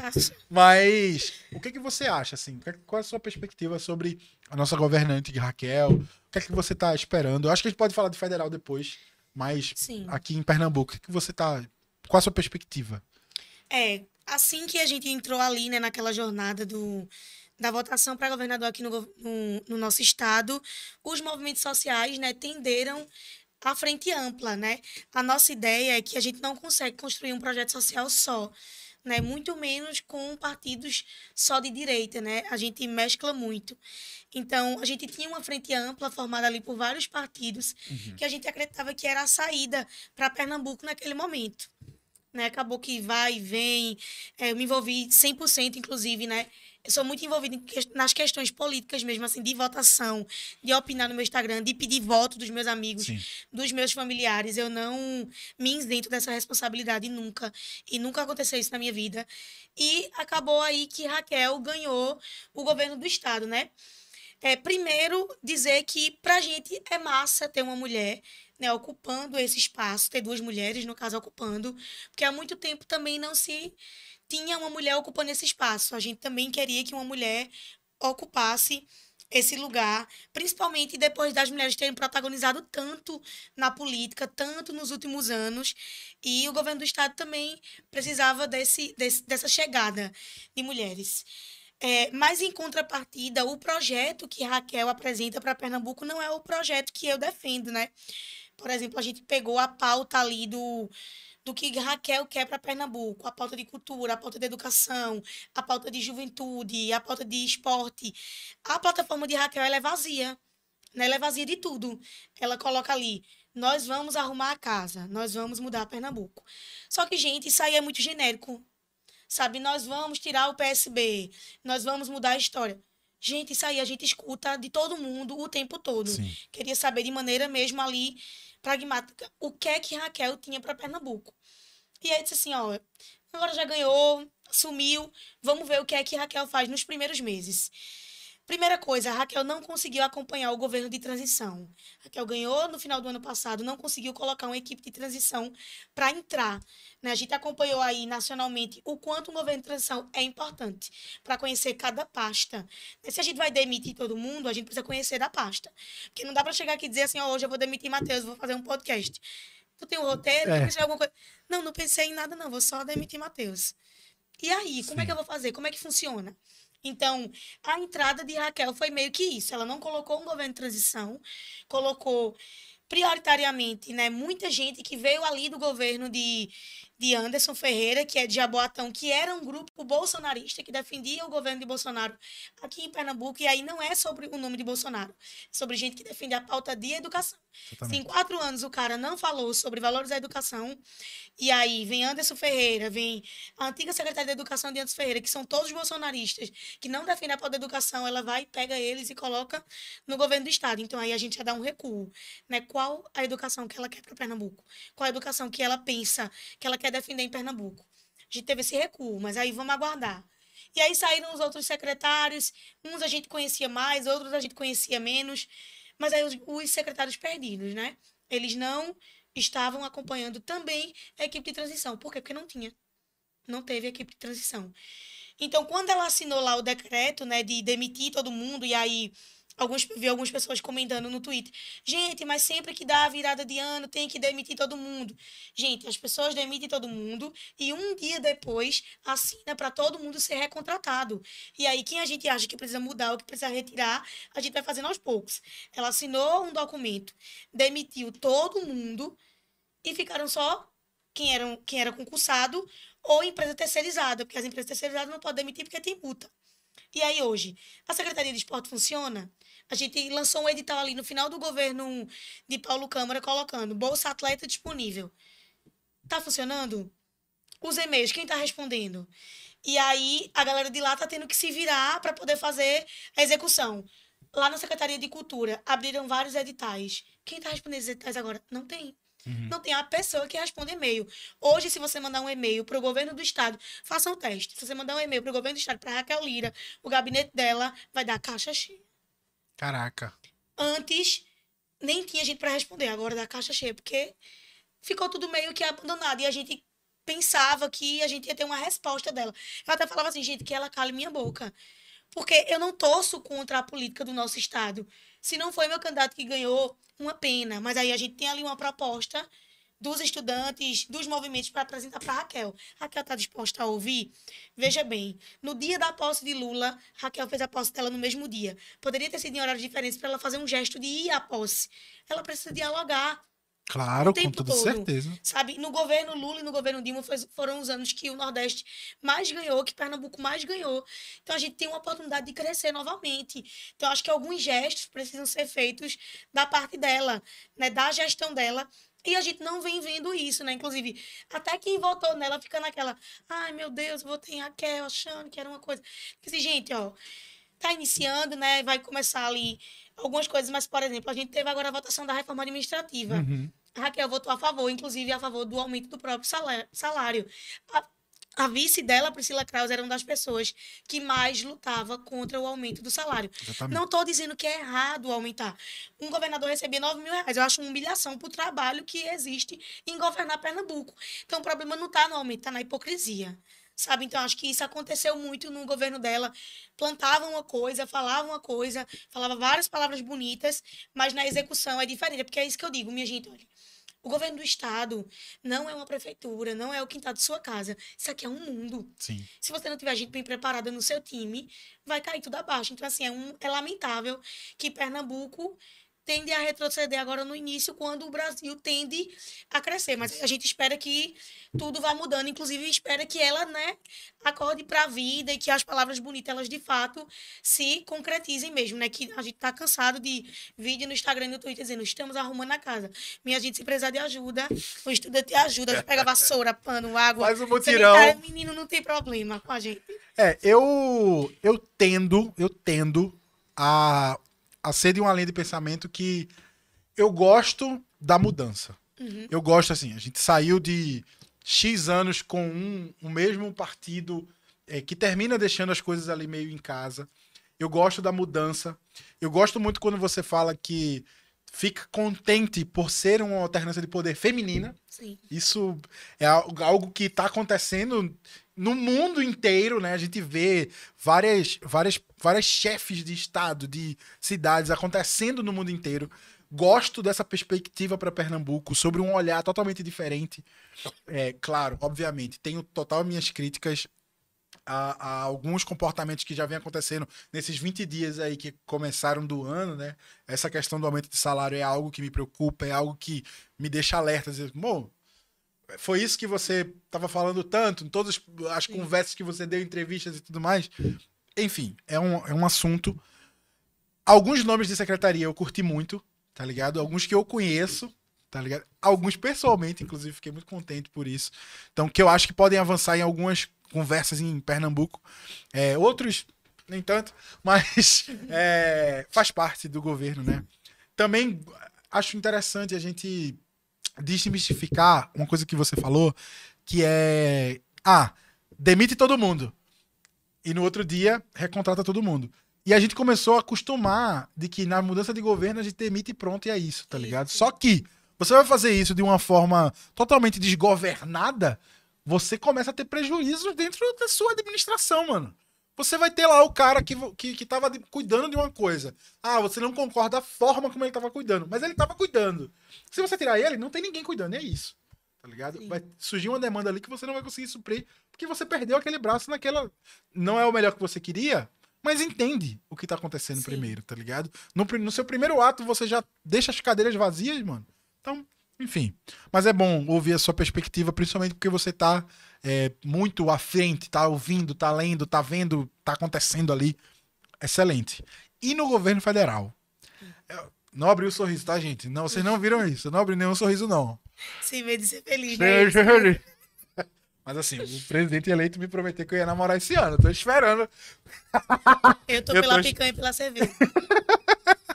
Eu tô esperando esse ministério do namoro aí, que não tá rolando, não, hein? Alô, Lula. Vamos pressionar os estudantes pra pressionar isso. Por favor, acho que os estudantes têm muito interesse nessa pauta. Eu acho que a gente poderia. É, é... Não, Mel. Mel tá fazendo. Não, não, não, não. Ela quer, a gente sabe. É... Inclusive tem uma arroba dela, tô brincando. É... Mas e aí, qual a sua perspectiva? Né? Eu sei do, do seu viés político. E... Mas eu queria também que você, além de falar do seu, do seu coração, para esse momento. Eu queria que você falasse estrategicamente também, politicamente, assim. É que você vê para o futuro do Brasil em termos de governo federal mesmo, né? Sim. Qual é a sua perspectiva? Ali no início, né, quando disse assim, gente, quem vai ser nosso próximo candidato? Porque a gente tinha a compreensão que para derrotar o governo Bolsonaro não era qualquer nome, não era qualquer projeto, não era qualquer coisa, e a gente viu isso nas urnas, né? Bolsonaro, ele não perdeu as eleições por poucos votos, né? Foi assim, uma quantidade absurda de votos que ele teve. Exatamente. Né? Então, a gente precisou ter ali essa preocupação. De início, os movimentos sociais, eles não eram a favor do nome de Lula, né? Porque a gente também, assim como você, diz assim, vamos mudar, é. vamos botar uma coisa nova, vamos fazer diferente. E não que Lula não pudesse fazer toda essa mudança, porque ele é muito massa, ele consegue se modificar, ele é um camaleão, ele vai ali modificando tudo, se modificando em meio ao caos. Mas a gente também acreditava que precisavam surgir outros nomes, né? Como para deputado, para senador, que a gente, meu Deus, esse mesmo povo, o homem tá com 90 anos, ele não fala nem o nome dele mais. e tá lá, senador não sei o quê. Eu digo, gente, é porque um dia ele foi. Entende? Então, a gente também tinha essa preocupação. Tanto que quando as pessoas falavam, dizia, gente, não é que a gente quer 100% o nome de Lula, mas que a gente compreende que para agora, o nome que derrota né, fascismo e tantas outras coisas que vieram sendo reveladas durante os quatro anos, era o nome de Lula. Então, Lula também fez um convite aos movimentos sociais para construir a carta proposta. Então, a, a, carta proposta dele foi construída por várias mãos. Então, assim, o primeiro contato é a comunicação. Se você coloca essa comunicação em dia, se você consegue dialogar com esses movimentos, obviamente a gente tem mais tendência a construir uma frente ampla para eleger um cara desse. Claro. Sabe? A gente tem várias críticas aos governos Lula, né? A gente tem várias críticas é, às indicações que ele fez durante todos os anos de mandato dele, aos anos de mandato de Dilma. Inclusive, a gente acha que uma grande contribuição para Bolsonaro ganhar e para ele ser o que ele é hoje vieram do governo Lula e Dilma. Mas a gente tem que ter a compreensão política no geral. Se a gente colocou a Haddad para disputar as eleições, você chegava no interior, o povo não sabia nem falar o nome do cara. Você perguntava, você sabe quem é? Não, não vou votar nele não, porque eu não sei quem é. Branco, branco, branco, branco. Votava em qualquer pessoa. Então, a gente sentia essa necessidade de colocar uma pessoa que já estava ali na confiança da galera, Sim, né? Claro. Minha avó mesmo, de milhões de anos atrás, ela tem 86 anos. Ela, meu Deus, vai, vai votar, Lula vai votar. e eu assim, minha gente é. do céu. Então, assim, a gente conseguiu compreender que além da idolatria que existe, né? Que a gente vê também uma dificuldade nisso, que a gente dos movimentos sociais não faz 100%, inclusive vocês, vocês vão ver movimentos sociais, né, também criticando muito o governo Lula, inclusive ele na, nas próprias coletivas de imprensa, na coletiva de imprensa fala, gente, eu preciso que vocês cobrem, porque um governo ele só é efetivo, ele só é para o povo, ele só consegue chegar mesmo na população se ele for cobrado, né, conseguir ouvir mais pessoas. Então, de início, para a gente, assim, foi uma felicidade imensa, é, porque a gente derrotando mesmo a extrema-direita. E agora a gente tem outra missão, que é fazer com que os nossos projetos, né, de saúde, de educação, de cultura, eles sejam efetivados no governo Lula. E ele já dá um passo muito importante nos, nos ministérios. Ele colocou uma galera que é altamente progressista, que já fala sobre saúde, que já fala sobre tecnologia, que já fala sobre avanço o tempo todo da vida. Tem uma galera que entende do que está fazendo saiu pegando gente de todo lugar. Então, pra gente isso já é um gesto muito importante, né? De, de querer ali fazer com que o governo alcance mais pessoas a gente consegue compreender também que Lula vai ter uma grande dificuldade, né, de governança. A prova, a prova viva, né, é agora, né, esse, essa tentativa de golpe que aconteceu. Né, são as pessoas inconformadas, é uma alienação muito grande. E assim, que a gente precisa também tratar isso com responsabilidade. Tem uma galera que votou em Bolsonaro que hoje assim, ó, gente, só a favor da democracia, perdeu, a gente segue o bonde. Mas tem uma galera que não está aceitando e que não parte mais deles. Você vê alguns relatos, né, inclusive tem universidades já estudando estudando, né? Entrar em alguns acampamentos para estudar mesmo o que é que está passando na cabeça.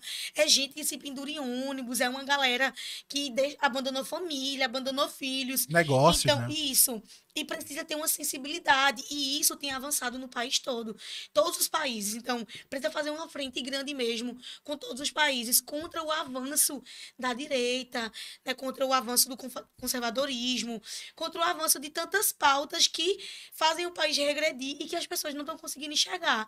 Então, precisa tratar mesmo assim com a responsabilidade maior e não ser aquilo de, ah, meu presidente ganhou, foda-se o resto. Não é isso, né?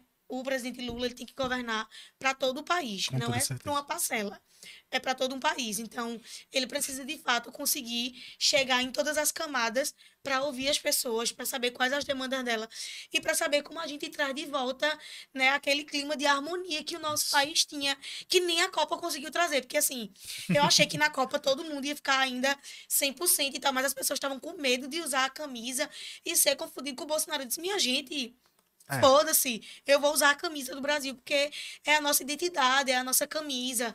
E tal. nós temos, a gente tem familiar, a gente tem, um tio que ele é um inferno na terra, e ele, eu voto em Bolsonaro, eu voto. Eu vou deixar de comer com ele? Vou, não, não deixa de comer, gente. Então, tipo assim, a gente tem que começar também a compreender que a eleição ali passou e tentar entrar na vida dessa galera para ressignificar. A gente não pode dizer assim, oh, foda-se, quem votou em Bolsonaro não quero mais falar com ele, não sei o quê, não sei o quê. Eu até tive essa fase, minha gente, excluí tanta gente do meu Instagram. tanta gente, tanta gente que eu não queria ver, não queria ouvir. Mas assim, quando você vai criando uma maturidade política, você vai conseguindo compreender. Também não vou deixar de brigar, né? De ir lá, de dizer. De falar o que você acredita. Quando eu vejo alguma amiga minha publicando, diga, amiga, ó, não é por esse lado. Que a gente consegue entender também que o avanço das fake news fez isso, né? Faz uma galera que você diz assim, meu Deus, mas essa pessoa é tão boa. Para de até que voltar emocionada, você mata uma pessoa por dia. E não é, né? Sim. E você diz, meu Deus, tão boa essa menina, era tão boa. Ah, Acabaram tão boa, tudo. rapaz. Tão boa. Acabaram tudo. É, tão boa. Aí eu tive essa compreensão, assim, de chegar mais próximo, de tentar. Não é todo mundo que vai ter Claro. essa paciência, que vai ter tudo isso, mas eu vou dizer assim, ó, gente, matar eu não vou. Sim. Então vou ter que deixar vivo, vou Por ter favor. que. Né, gente? Então, não mato, não. Não mato, não. Então, eu digo, não mato, não vou. Então eu vou aqui contribuir para que essa pessoa tenha uma visão de mundo diferente. Eu sofri muito nas eleições, particularmente, eu particularmente. Sofri muito por conta da minha bolha Uhum. ter muitas pessoas que acreditavam no, no projeto de governo proposto pelo Bolsonaro. E eu já deixei muito claro nas mídias sociais que não era não era o projeto que eu acreditava pra mim, como que eu queria para o Brasil, para o futuro e tudo mais. Quando eu declarei o meu voto, sofri bastante. Caos na terra. Quando eu estava na posse, na posse não, na, no dia da eleição, do segundo turno, sofri bastante. Eu também te provoquei um pouco. Não vou mentir aqui, Ele não talvez isso, não, ele não é disso. não sou disso, né? Provoquei um pouco, mas era porque. E aí, mais uma vez, não é sobre o Lula. Eu sempre deixo isso muito claro, principalmente agora, Uhum. com ele eleito. Nunca foi sobre ele, tá ligado? Eu tenho Sim. todas as minhas críticas sobre o governo Lula, o passado, e também algumas críticas sobre o que tá por vir também, Sim. sabe? Eu acho que o Lula, ele é um cara extremamente político, mas as- você até usou um termo muito camaleão. Ele é muito camaleão. Uhum. Às vezes eu acho que ele é muito camaleão Muito. poderia ser um pouco menos, sabe? Dizer assim, mano, ó, tem um limite aqui pra minha concessão, sabe? Que às vezes eu acho que ele deixa passar algumas coisas que, na minha opinião, tá, gente? Isso aqui sou eu, Matheus, falando. Então, mas assim, eu, eu apoiei a, a, a chapa dele muito porque eu queria que o outro lado não ganhasse, tá ligado? Foi sobre isso. E eu até falei, se fosse Arthur do Mamãe Falei, eu tava fazendo campanha pra ele. Que eu sou totalmente contra ele, mas se ele fosse. Se ele fosse um nome forte a ponto de ganhar, tava eu na rua aqui, ó É. tamo junto, tá ligado? Enfim, passou essa Também. parte.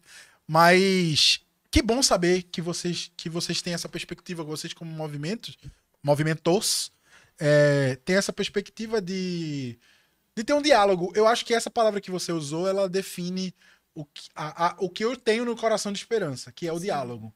Porque a gente passou por um período onde não tinha diálogo, não, não existia um momento de diálogo, de sentar assim, ó, vamos conversar tá ligado? Mesmo que eu discorde totalmente de você, vamos conversar. E o governo atual que vem, que foi tomou posse do dia 1, tem uma abertura de diálogo mais aberta. Às vezes até não concordando com o lado que vem, até porque, gente, eu não tô passando pano, eu não vou esquecer que a dor do meu coração no dia 1 foi ver Geraldo Alckmin no carro. Eu não vou deixar isso passar, porque foi algo que me incomodou, tá ligado? Assim, foi um, foi um mal necessário pra mim, na minha opinião, foi um mal necessário, mas também passou uma mensagem sobre o diálogo, sobre você entender a política. A gente luta contra o avanço de um aspecto X da política, mas a gente sabe o quanto ela é importante pra manter o equilíbrio da democracia, sabe? E, Matheus, tu falando isso, né, agora, o povo acha, não, porque vocês amam demais, não sei o quê, tem foto, tem, acredita e tudo mais. Mas, gente, pra gente foi muito difícil também o nome de Alckmin, sabe? Exatamente. Quando citaram o nome dele, eu disse, pronto. Endoidamos, vão matar Lula, ele vai assumir, tô. A Destruição 2.0, eu digo, olha, a gente não vai aguentar mais nada não, viu? Eu já tô aqui no meu limite. Já tá bom já. Então, assim, a gente também teve essas críticas internas que a gente também ficou, meu Deus, e agora? E agora? É, E agora, mas a gente compreendeu que era pra um bem comum. exatamente. E assim, a gente pensou muito no futuro, gente. De verdade, assim, eu tô falando aqui abertamente, talvez, até demais, mas é, foi, foi por um- uma questão de futuro, tá ligado? De futuro, de reconstrução, de, de querer. Eu não concordo com todos os nomes que foram. Não con- concordo, assim, tanto faz, né? Pra mim agora já era. Mas eu não tenho total apoio a todos os nomes citados pro, pros ministérios. Alguns eu aprovei extremamente na hora. Caraca, fiquei muito feliz. Outros nem tanto. Mas eu entendo o Brasil que eu vivo, a realidade. Que isso é algo fundamental e tá também na uma das missões da minha vida. É ver o presente, mano. Hoje. O que é que dá pra fazer hoje? O que é que dá pra fazer agora? É É isso. viva. Exatamente. Também Só tem essa é- parte. Mas o que, é, o que é possível fazer? Não é viver uma utopia, mano. Uhum. Porque a galera que. o bolsonarista, atualmente, o meme dele é agora faz o L. Ah. Agora faz o L. Agora faz o L. Coisas que até eu concordo com ele. Dizer assim, ok, isso aqui não é legal. Agora faz o L. Eu faço, mano, ok, era o que dava para fazer no momento, tá ligado? E vamos seguindo. E isso não muda o fato de que eu vou continuar sendo uma voz que cobra. Falou, mano, ei, tá errado isso aqui, tá ligado? É. Vamos pra luta. eu tenho certeza, e aí eu vou falar pra vocês, mas você me corrija se eu estiver errado. Que se tiver alguma coisa que, que o DCE discorda, tá na rua, mano. Com certeza. Vamos lutar. Não é porque a gente apoiou a chapa que a gente vai, tipo, passar o pano. no governo Dilma, inclusive, né? Exato, né? exatamente. É muito importante mais. você falar isso. Porque eu acho que, assim, não é sobre isso. Não é sobre uma paixão. Uhum. Não é como tá acontecendo de que, tipo, um nome está acima de tudo, tá ligado? Ninguém é Deus e nem Jesus aqui, velho. A gente tá lidando com seres humanos que vão errar, vão ter convicções erradas, vão mudar e podem voltar atrás. Diferente, Sim. talvez, de um tal governo, mas tudo bem. É. Mas que é um cara que, tipo, pelo menos ele vai dizer, ok, errei, vamos voltar. Não é sobre isso, é sobre isso aqui agora. Então, eu fico contente de ouvir pessoas que estão liderando movimentos assim, com essa visão política e crítica, sabe? Que eu acho que é uma coisa que me preocupa muito. Porque eu também me deparei, quando eu estava mais perto do, do, desse movimento que estava para eleger a chapa do Lula, de fanatismo muito, muito equivalente ao outro lado. Sim. De dizer assim, mano, Lula é, é Lula na terra, Deus no céu, tá ligado? Quando eu disse, mano, não é por aí o caminho melhor, tá ligado? Porque daqui a pouco dá uma, dá uma, uma merda aí na frente e a gente vai dizer, caraca, mano, eu apoiei esse Sim. cara, tá ligado? Sim. Eu assim, apagando minhas. Deixa eu pagar minhas. eu nunca. Eu não sei o que vocês estão falando. Quem fez Quem? isso? Então... Eu? Não sei da montagem. É, é montagem. mas, é, mas é muito sobre isso. E eu fico muito feliz, mais uma vez, sem rasgar seda. De você ter esse pensamento, me uhum. deixa um pouco mais tranquilo sobre como Recife está lidando, principalmente os bastidores, que para mim isso é muito bastidor, não chega na grande é, mídia, não, não é algo que vai no NTV, tá ligado? Dizer assim, ah, movimento estudantil, não, não, talvez não chegue lá, mas tá acontecendo tá cobrando as pessoas Sim. certas e tudo mais. Mas falar de futuro, continuando falando de futuro, Olha. sem te colocar em saia justa e sem deixar gravado algo importante aqui, a Mel tá ali, ó, tá olhando pra mim. E aí, deputada, vereadora, líder comunitária. No caos da terra. Pretende, não é uma missão de vida. O que, é que você acha sobre isso? Então, se tu me perguntasse isso há quatro anos atrás, eu tava assim, não, não, deu me livre, deu me livre. Não faz nem sentido. E até dois anos atrás, eu, não, não, não. As pessoas, meus amigos, né, a galera que me vê militando, professores, sempre ficavam, não, tu tem que ser alguma coisa. Eu dizia, minha gente, eu não tenho condições, eu sou louca. Eu sou louca, eu não vou ter condições, não, vou surtar em algum momento. Mas hoje, né, eu tenho perspectiva, né, de ser vereadora na minha cidade, em Surubim. Legal. Ela é uma cidade que tem crescido muito né, uma cidade que politicamente é muito massa, é muito importante a política da cidade, a política cultural, a política de educação, a política de saúde, mas a política de juventude, eu acho que ela precisa ser um pouco mais enfatizada, ela precisa ter gente chegando mais junto, sabe? Hoje, na nossa cidade, nós só temos uma vereadora jovem uhum. na Câmara dos Deputados. Temos vários vereadores lá que foram eleitos seis, sete, oito, nove, dez mil vezes, e eu acho que a gente chega, né, a juventude chega para dar lá uma balançada, né? As reuniões de câmara da Câmara todo dia lá. Olha, vamos fazer isso, isso, isso. O jovem não. Ah, vamos mudar vamos fazer diferente. E assim, a população surubinense também, ela tem se modernizado, né? Ela tem ficado diferente, a galera tem entrado mais nas universidades. A gente viveu uma época que o povo de Surubim precisava sair da cidade para poder estudar em outro local, como eu. Hoje nós temos universidade na nossa cidade. Que massa, que é. legal, cara. Hoje a gente tem universidade na nossa cidade, então assim, os jovens estão por lá o tempo todo. E quem é que representa? Essa juventude? Quem é a voz deles? Uhum. Sabe? Eu acho que a gente precisa sair daquela política de assim: ah, faltou água na minha casa, manda um caminhão de água-pipa. Ah, faltou uma comida, manda uma feira. Não é que eu estou falando que o assistencialismo ele não é importante. Ele é importante para esse momento que a gente vive de retrocesso. Então, é importante levar uma água, é importante levar uma feira. Mas nós precisamos falar de políticas públicas para o povo. Se está faltando água, por que está faltando água? Como é que a gente vai fazer essa água chegar? Exatamente. Se está faltando feira, por que está faltando feira? Vamos fazer ela chegar, sabe? Parar de fazer aquilo ali pontualmente, começar a olhar o todo. A gente vive uma cidade interior onde as pessoas ainda pensam que o maior feito da cidade é uma rua calçada sabe? Então, assim, é, não é sobre isso. Sim. Né? É sobre colocar política pública para a cidade mesmo. Hoje a gente tem uma gestão lá muito avançada, né? Uma prefeita mulher, inclusive. Que legal. Presidenta da AMUP. Então, ela tem uma, ela é assistente social, então ela tem uma visão diferente sobre o que a gente quer para a cidade. Ela pensa em colocar a política pública em ação, sabe? Então, vários projetos na nossa cidade são feitos o tempo todo. A gente está agora na luta para ali conseguir o selo Unicef. Mas o selo Unicef, né, para ele ser conquistado, você tem que comprovar as atividades que acontecem na cidade. Sim. Então, o quanto mais o selo cobra, mais ela se intensifica em fazer. Então, para além de uma prefeita que acompanhe, que invista a camisa da cidade, que diga assim, ó, nós temos que mudar, né, a vida do povo de Surubim. Não dá para o pessoal daqui da capital ficar achando ainda que Surubim é mato Sim, e roça. interior, né? Sabe, a gente tem que começar a ser destaque em outras coisas. É você ouvir alguém em São Paulo, algum deputado dizendo assim: vocês viram o que aconteceu na cidade de Surubim? Né? Primeira creche a trabalhar com criança com deficiência de uma maneira diferente, mais freiriana.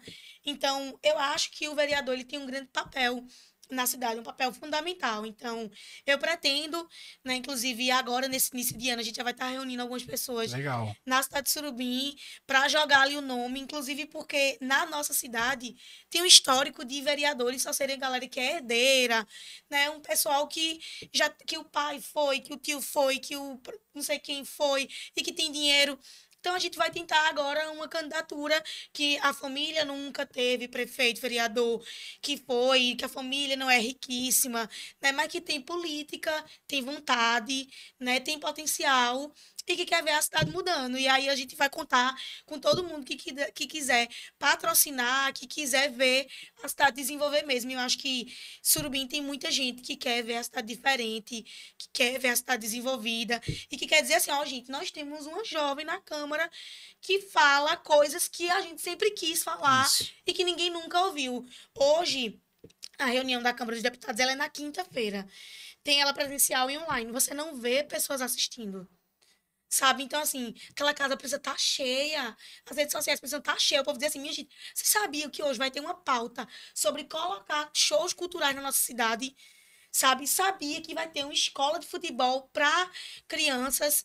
Vocês sabiam que vai ter uma associação para dar aula de balé pro, de, gratuita para uma criança que nunca soube na vida o que era ter a oportunidade de dançar balé e tem um sonho, sabe? Então, tem muitos projetos na nossa cidade que precisam né, ser colocados para o povo, mas que as pessoas não conseguem onde encontrar. Hoje, a Câmara dos Deputados de Surubim, inclusive, não tem é, sede fixa para os vereadores darem seu expediente. Eles dão expediente de casa, Uhum. sabe? Então, precisa ter ali uma remodelação, estrutura, ter um né? espaço para as pessoas chegarem lá e dizer assim, cadê o vereador tal? Que ele prometeu na eleição aquilo, ele tá por aí, ter um acesso fácil, uma cidade pequena, você não encontrar o vereador da sua própria cidade, Complicado. então é isso.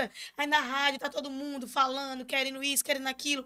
Mas eles precisam encontrar os vereadores no dia a dia, nos seus bairros, sabe? Inclusive moldar a cabeça das pessoas. Né? Tem muitos vereadores que dizem, não, porque se a gente for no bairro, vai começar todo mundo a pedir dinheiro, pedir.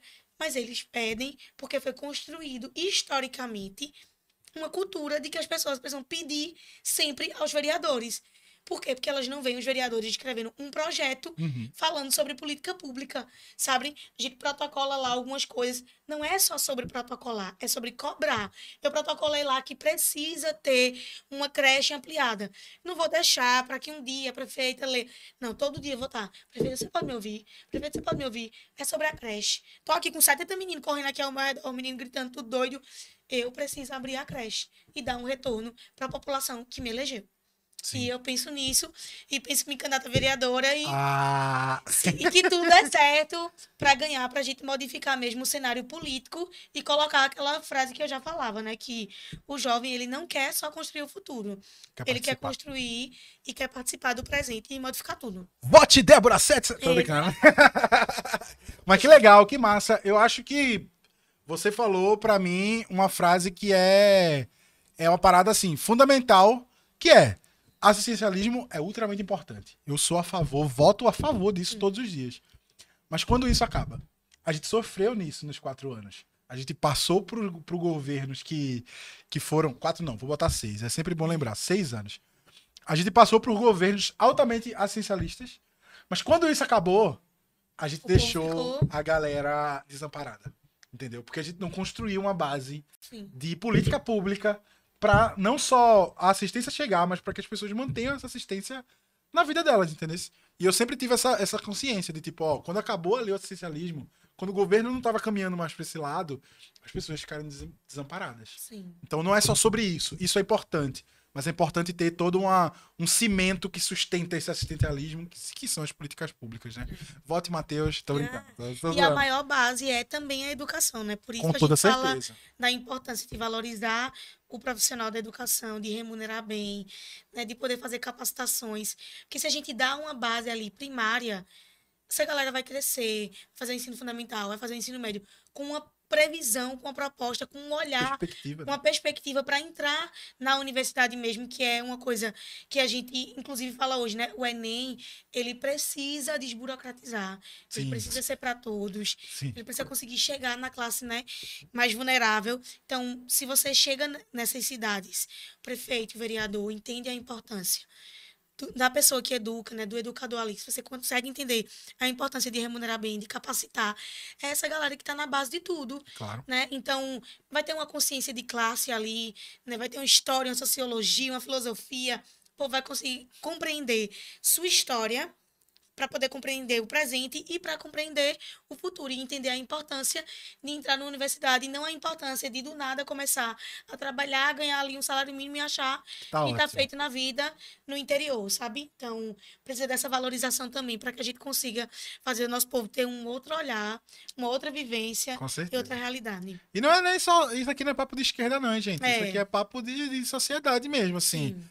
Eu acho que é uma coisa também que tem que desmitificar. Isso aqui não é assunto de esquerda, mano. Isso é Sim. assunto política como um todo, para todas as áreas. Até porque todas as vezes que a gente bate nessas pautas é pensando também na galera de direita, tá ligado? Que, que vota ah, em outras coisas, em outras questões, mas que vão, vão ser beneficiados por todas essas políticas que a gente quer construir. Tô muito feliz, Débora, com esse papo. Foi muito bacana conhecer um pouco mais de você, conhecer quem você é, das suas propostas, suas ideias. Eu fico, mais uma vez, mais aliviado em saber que tem coisas que estão andando, principalmente a parte do diretório estudantil, tá ligado? Saber que vocês vão cobrar esse governo atual, Sim. tá ligado? Saber que você tem, como líder, tem essa consciência de que é, não é porque a gente elegeu a pessoa que a gente vai parar de cobrar. Pelo contrário. A gente tem uma responsabilidade muito maior agora de estar junto. E graças a Deus que esse diálogo tá aberto, que tem esse canal para que isso aconteça. Espero que isso também aconteça no governo do estado, que é algo que talvez eu me preocupe um pouco mais. Mas espero que esse caminho também esteja aberto no governo do estado. Torçamos nós para que isso aconteça. Muito obrigado pela sua presença. Foi muito legal. Matheus, eu quero te agradecer, na verdade, na minha gente foi um caos assim pra gente chegar aqui hoje, mas deu certo. E assim, falar de- da importância que é ter um canal como esse aberto para os movimentos falarem, principalmente porque a gente sabe que o pessoal acha chato. É, E né, o seu podcast tem outro viés, então trazer um dia claro. né, as políticas, falar um pouquinho sobre as políticas públicas, a política do nosso país é muito importante. Foge um pouquinho ali da rota, mas já entra em outra rota e vai criando novos caminhos. Se eu falei alguma bobagem é porque Matheus me deu que tô brincando. Mentira, mentira, gente. Minha mãe tá assistindo, tá? Eu não dou vodka pra ninguém, não. Mas assim, é, agradecer mesmo de verdade, dizer que pode contar com os movimentos Tamo estudantis, os movimentos sociais, de cobrar mesmo, porque esse aqui também é um canal de cobrar é, muitas vezes. Então, pode cobrar, pode ligar pra gente, pode chamar. Vocês, galera que estão assistindo de casa, muito, muito, muito obrigada. É, a gente é mais legal do que vocês imaginam, assim, vamos marcar de beber, de sair, de se divertir. E pode seguir nossas redes sociais, acompanhar por lá. Não tem só assuntos chatos. Eu também danço TikTok, faço meme, faço várias coisas. Ah, dá close. Deu, deu close. Dá close. Então, assim, é massa esse papo. Foi massa porque foi descontraído também. Pra caramba, pra caramba. perguntar. Mas assim, foi incrível, eu adorei tudo. Me chama mais vezes que eu. Ó, tem duas coisas que eu quero falar. Primeiro, eu queria que daqui a pouco você desse um direcionamento pro pessoal, realmente falando das redes sociais, do DCE, Sim. da Uni, tudo que você quiser. E. Ó, Mel ali já puxou tua orelha ali, Chaves. E a outra coisa é. São três coisas, na verdade. A outra coisa é quando que a gente vai fazer um podcast do DCE? Acho que está na hora. Podemos produzir, hein? Videofarm, Agora chama nós. não é pra mim. Olha aí, vamos produzir esse podcast do DCE aí pra trazer esses assuntos, gente. Tô falando muito sério, galera do DCE que tá assistindo. Vou falar uma coisa pra vocês. Cobrem Débora de fazer o podcast do DCE. É mel, gente. Pra Ele gente- errou. Cobrem Mel. Cobrem Débora e cobrem Mel. Cobrem todo mundo pra gente fazer o podcast, nem que seja só em áudio. Eu produzo, eu dou os caminhos, a gente faz Tá fechado, acontecer. agora fechamos tudo já. A gente faz acontecer, porque é muito massa, é importante. Comunica com a galera. A galera tá no trânsito aí, indo da escola, da, da- de casa pra faculdade, vai ouvindo ali um podcast sobre as notícias ali que são mais importantes. Tô dando o caminho das pedras aqui pro DCE, hein, velho? Acho que o DCE podia me chamar. Enfim. Olha, É... e, e falar também que, assim, mano, se, quando vocês precisarem, sei lá, discutir sobre um assunto, trazer alguém pra conversar, você senta aqui do meu lado como, como host e a gente traz a pessoa, conversa. Massa. Eu acho que seria um papo bem legal. Eu queria também deixar esse canal aberto pra vocês, sabe? Ministra da. Ciência e Tecnologia, tá convidada. Ah, caraca! Bora, Caraca! bora, bora. Pikachu, imagina, hein? Um ministro, um ministro aqui com a gente. Nossa, seria massa. Mas também tem um, canal aberto aqui. Quando Aham. vocês quiserem trazer um assunto, quiserem discutir, quiserem desmiuçar um assunto, só você tem meu WhatsApp, é só a gente marcar, a gente marca essa live, a gente fala, discute e conversa. Cobrem o podcast do DCE, hein? É. Tamo junto. Cobre esse podcast do DCE começar a me infernizar a partir de... Ah, mano, é sobre Eu isso. Ô, Mel, ô, Mel, faz esse corte. E posta no DCE. Pede pra galera cobrar o podcast do DCE. Tem que ter, gente. Pelo amor de Deus, tem que nome, ter. Vitor. Tem que Tô ter. brincando. Mas Mas é assim, pra vocês acompanharem, né? Arroba UniOficial, que é a entidade nacional, e arroba DCEUFPE, que é a entidade da, da nossa UFPE, e arroba o EP Cândido Pinto, que é a entidade aqui do estado que representa os estudantes também. Agradecer demais, demais, demais. Não sabia dessa de que pode trazer outra pessoa ficar sentada aqui no Ah, meio. claro, eu amo, com vou certeza. trazer. E o podcast tá nas mãos de Mel. Mel, vamos fazer acontecer Vamos cobrar, aí. vamos cobrar. Eu quero saber quando é que Mel vai sentar aqui pra falar com a É. gente. Vamos falar da vida de blogueiragem dela. É sobre isso. Se, se a Casa Bacurau quiser patrocinar a gente, inclusive, tamo Casa Bacurau, peludo, o que vocês quiserem saber, ela vai estar disponível. Meu Deus do céu. Passou tua fita, Mel. Mas é isso, gente. Muito obrigado. Você que assistiu, você que tá com a gente aqui, você que deu like, se inscreve no canal, todas essas coisas de blogueiragem aí que vocês sabem. Muito obrigado pra você que viu. Muito obrigado mais uma vez, Débora, por estar com a gente. Muito obrigado, Videofarm, por fazer isso aqui acontecer. Foi muito massa esse papo, esclarecedor, aprendi bastante. E é isso. Matheus, deixa eu mandar um beijo pro meu namorado, senão. Claro, com certeza. Beijo, amor. Inclusive, o Bruno deveria estar aqui, né? Fala agora que tava na tua câmera, não. Fala agora. Foi. Mate... Fala agora. Beijo, neném. Matheus perguntou por você. Falou que era pra você ter vindo. Era pra ele ter vindo. Eu pensei que você vinha, Bruno. Mas enfim. É isso. Muito obrigado, você que assistiu. Valeu, Pikachu. Tamo junto, hein? Mais uma live. É isso. Valeu, gente. Até a próxima. Tchau, tchau.